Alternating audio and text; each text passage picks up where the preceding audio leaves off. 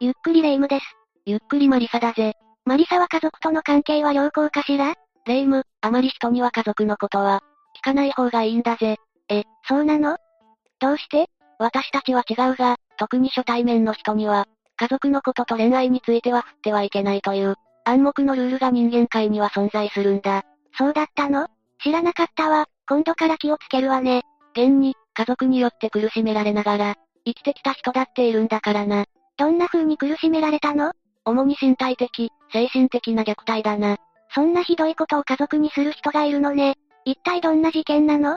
今回は南ポロ町家族殺害事件について解説するぜ。それじゃあ、ゆっくりしていってね。事件の概要は、とある一家の三女が、実母と祖母を殺害したという内容だ。実の母親と祖母の命を奪ったのどうしてそんな恐ろしいことをするの事件の現場となった場所は、北海道の南ポロ町というところだ。2014年の10月1日、深夜1時に地元の薬局に勤める長女が帰宅した際、母親と祖母が死亡しているのを発見したことで発覚した。母親は喉仏から頸動脈まで切り裂かれ、祖母は頭と胸を中心に複数箇所刺されて、死亡していたようで、相当な恨みがあって殺害されたものとされている。死因は、出血性ショックだと断定された。刺し傷の数からしても、かなり恨みがあるように思うけど、三女はどうして母親と祖母を殺害してしまったの？それは、三女が抱えていた、長年の恨みによるものが特に大きいとされているんだ。さっき虐待が原因で事件に発展してしまったって言ってたけど、三女は母親と祖母に虐待されていたってこと？まあそういうことになるな。一体どんな扱いを受けていたの？これから具体的に説明していくぜ。事件が起こる15年前、とある夫婦の間に3姉妹の子供が生まれ、一家は5人家族として幸せに暮らしていた。幸せに暮らしていたのに、一体どうしてこんなことになったのよ。そういえば今5人って言ったけど、両親と3姉妹の5人よね。おばあちゃんはまだいなかったの？この時はな、そもそも祖母がこの家に来るまでは、一家は本当に幸せだったんだ。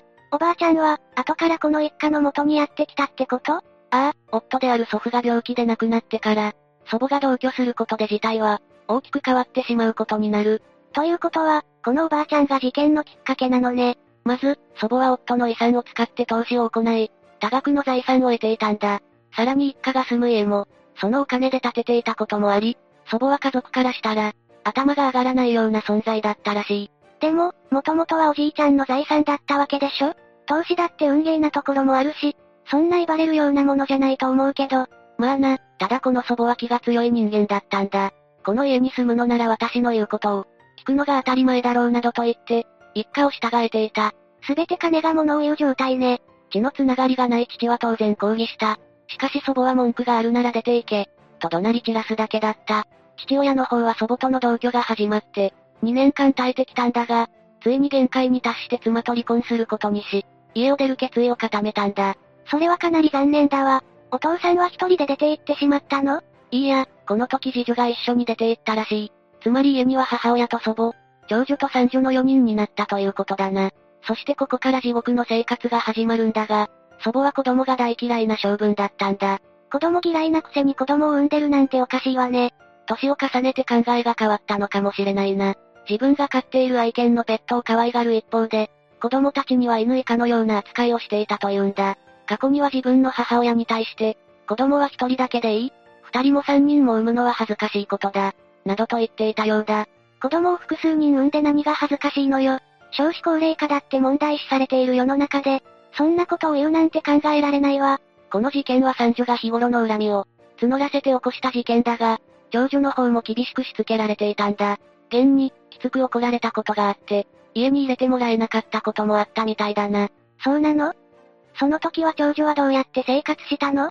確か、1ヶ月間親戚の家に引き取られていたようだぜ。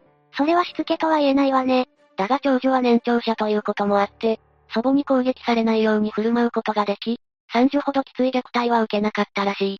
三女にはその振る舞いができなかったのかしら？そうだな、まだ幼かった三女は特に目の敵とされて、ひどい扱いを受けたんだ。ある日三女がいじめられて泣くと、祖母はそのことに異常なほどに腹を立てて、口にガムテープを何重にも巻きつけたりしたらしい。そんなことしてる時点で祖母も立派な犯罪者よ。事件が起こる10年ほど前、2004年2月には当時7歳だった三女が、頭に大怪我を負って救急搬送されたことがあったんだ。あまりにも不自然な怪我で、祖母が負わせたと思われる状況だったことから、病院は児童相談所に通報したようだ。これで虐待が公になればよかったけど、そうはならなかったの？それが、長女と三女は一旦は自走に、引き取られて保護されたんだが、祖母や母親と面談を重ねるうちに、2004年の11月には保護を解除したとのことだ。たったの9ヶ月って短すぎるわ。これは事件化してるんだから、祖母の扱いは治ってなかったのよねああ、治るどころか虐待はさらにひどいものになり、祖母の攻撃は苛烈になった。冬の北海道で裸のまま外に出されたり、火のついたタバコを腕に押し付けられたり、トイレを使わせない、夏の季節でも風呂は週に1回しか入らせないなど、虐待はエスカレートの一途をたどるだけだったようだ。この時点で察したけど、三女はこんな扱いを受けてきた鬱憤が爆発したのね。そういうことだな。でもマリサ、長女と三女はこの虐待を、周りの大人に話す隙はなかったのかしら？長女が親族や近所に助けを求めていたこともあったようだが、いずれも祖母が阻止していたようで、二人とも周りの大人には頼れないと察したらしいな。誰にも助けを求められない、閉ざされた環境だったってことなのね。私には耐えられないわ。そんな中一家4人は南幌町に移住したが、祖母はそこの新居にあった倉庫を、三女の住処としたようなんだ。倉庫を家にするってどういうことよ。ここまで来ると異常よ。さらに三女は家事全般を含む雑用を強いられていたようで、家事をする時だけ家に入ることを、許されていたらしい。その時も玄関からではなく、裏口からの出入りしか認められなかったようだぜ。そこも謎よね、異常としか言いようがないわ。庭の草むしりも、雪かきも、全部三女がさせられていたみたいなんだよな。さらに私生活全般を束縛されていた三女は、朝は5時起きで門限は17時と決められていたらしく、おばあちゃんに怒られるから、と毎日大急ぎで帰っていたのを、同級生や近所の人に目撃されていたらしい。本当に地獄のような生活ね。毎日祖母に怒鳴り散らされていて、その罵声は外にまで聞こえていたみたいだな。学校に行く時も、三女はいつもジャージを着せられていた上に、カバンではなく風呂敷で通わされていたらしいんだ。風呂敷なんかで教材を運べるわけないじゃない。それは経済的な理由ではなく、現に祖母は常に髪を整えて、バッチリとメイクを決めていたとのことだ。投資でお金を貯めて家を建ててたくらいだものね。裁判官から、今まで受けてきた虐待の中で特にひどいものは何か、という問いに対して、三女は、生ゴミを食べさせられたこと、と答えたらしい。生ゴミ下手したら死ぬかもしれないのに、よく平気でそんなことさせたわね。三女曰く、キッチンの排水口のところに溜まった、果物の皮やヘタ、お茶の葉などを、無理やり食べさせられていたようなんだ。吐き出しても無理やり食べさせたらしい。そんな拷問みたいなことをして、祖母は何も負い目を感じなかったのかしら？多分、その時祖母には人の心はなかったんだろうな。ところで、学校の先生はそれに気づかなかったの？三女は先生に何かあったら母に相談します。って押し通していたらしい。これは高校の教頭に対しても同じ対応をしたようだな。だから、当時の担任の先生も気づいてなかったかもしれない。この時、先生に相談できていれば何か変わっていたかもしれないわね。そうだな。ちなみに三女は優等生で、1年生の頃から生徒会活動にも参加していたようだ。一人暮らしの高齢者宅の除雪など、ボランティア活動にも熱心で、彼女は外では意図的に明るく見せていたらしい。周囲の人たちの前では無理をしていたのね。そんな三女祖母は。ただ、三女は同級生の友人には本心を明かしていて、おばあちゃんが嫌いだとこぼす姿を見ている人もいたようだ。家でどんな扱いを受けていたのか、詳しく知る人はいなかったの？残念ながら、そこまで知っている人は、友人にも教員にもいなかったようだな。ここでの最大の要因は、三女は周りの人たちに助けを求めるという、行動力がなかったということかもしれないわね。まあ子供時代に長女と一緒に周りの親戚や、近所の大人に助けを求めても、意味がなかった経験をしているからな。過去の記憶が行動に移すのを邪魔したのかもしれないわね。そんな中、三女の我慢は限界に達していったんだ。事件を起こす年の9月25日、三女は SNS にて、存在も何もかも消してやりてえ、というような書き込みをしていた。間違いなく祖母のことだろうけど、彼女の日頃の生活がどんなものだったのかを考えると、限界を迎えるのも当然よね。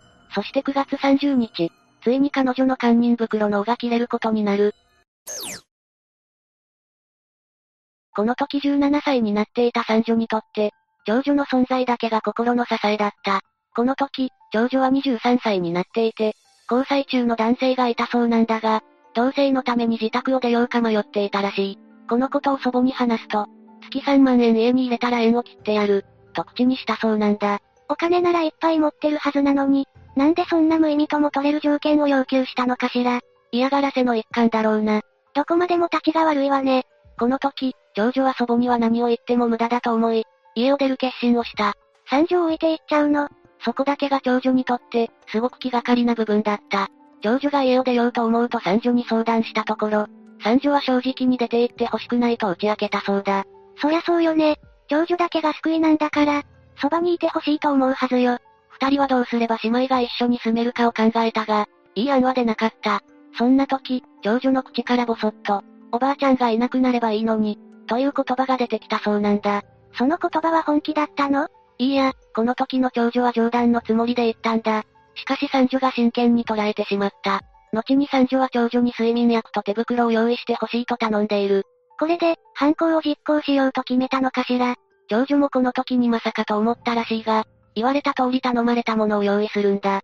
事件が起こる直前に、友人に電話で自分の決意について話していたとのことだ。こうするしかなかったのかな。三女は犯行日時は長女の帰りが遅い月末を選んだ。その日が堪忍袋の尾が切れた9月30日だな。自宅の包丁で、まず1階で寝ていた母親に襲いかかり、頭や胸に十数箇所刺し、特に首の傷が冒頭で話した通り、喉仏から頸動脈まで達しており、あたりは血の海と化していた。想像するだけでも恐ろしいわ。一方で、今度は物音に気づいて起きてきた祖母に襲いかかる。祖母は三女に対して必死に抵抗したものの、老婆一人が包丁を持って怒り狂っていた。三女のパワーにかなうわけもなく、頭や胸などを中心に十数箇所刺され、失血性ショックで命を落とした。どうにも虚しい最後だわ。ちなみに母親の体内からは睡眠薬が検出されたらしい。計画性が垣間見えるわ。すべての犯行が終わった後、長女が仕事から帰宅した。壮絶な事件現場を見た長女はすべてを悟り、三女を助けることを選んだ。事件を隠蔽したってこと？その通りだ。まず車で5キロほど離れた公園に、凶器などを捨てに行き、家に戻るとタンスなどを片っ端から開けるなどして部屋を荒らし、強盗が入ったかのように見せかけた。そして、10月1日の午前2時30分頃に長女が警察に通報。警察の取り調べに対して三女は、寝ていたのでわからない、などと言い、白を切った。でも、そんなごまかしがいつまでも通用するとは思わないわ。そうだよな、取り調べが進むうちに三女は犯行を認めたぜ。逮捕された三女は精神鑑定を受けた結果、虐待により外傷性ストレス障害を発症していることが分かった。あれだけひどい扱いを受けていたんだもの。ストレスが溜まるはずだわ。他の症状はなかったの？責任能力については認められたようだな。犯罪になると知った上での犯行だったからな。でも、今回の事件は三女に同情したくなるわ。霊夢と同じように思っていた人たちは多かったようで、同級生とその保護者たちは事件の翌週から、町内で減刑を求める署名活動を行ったみたいだ。みんな考えてることは同じなのね。今回の事件はむしろどっちが被害者かわからないからな。結局、署名の数は2014年の11月4日時点で、札幌検察庁に約1万600人分集まったらしく、嘆願書が提出されるまでの間に、追加で8120人分の署名が提出されたそうだ。それで、結果はどうなったの ?2015 年1月21日、札幌火災は三女について、医療少年院装置とすることを決めたようだ。ということは、罪に問われることなく、今の精神状態の治療や矯正を受けながら、社会復帰を目指す方針だってことよね？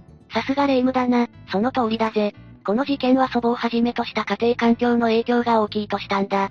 三女も、十分被害者と言っていいと思うわ。ちなみに長女に関しては殺人を幇助したとして、懲役3年、執行猶予5年が言い渡されたとのことだ。ねえマリサ、最初、人には家庭環境と恋愛に関することは、あまり言及しちゃダメって言ってたけど、今回の事件のように家庭環境が悪いところも、あるからってことでいいのよね？そういうことだ。誰もがみんな平和な環境で、育ったわけではないからな。そっか、悲しいことだけどそれが現実なのね。残念ながらそうだな。ちなみに恋愛事情も、あまり触れない方がいいって言ってたけど、それはどうしてなの？単に恋愛経験ゼロの可能性もあるって理由もあるが、特に現代の恋愛はいろいろ複雑なものが多いんだ。そうなの？例えばどういうところが？近年話題になっている、トランスジェンダーなどの観点から、あまり自分の恋愛についての事情を、人に話したがらない人もいるということを。考慮しないといけないってことだぜ。そっか、あまり人に言いたがらない人もいるものね。確かにそれは気をつけなきゃだわ。みんなが住みやすい世界になれればいいな。本当にその通りよね。というわけで今回は、南ポロ町家族殺害事件について解説したぜ。それじゃあ、次回もゆっくりしていってね。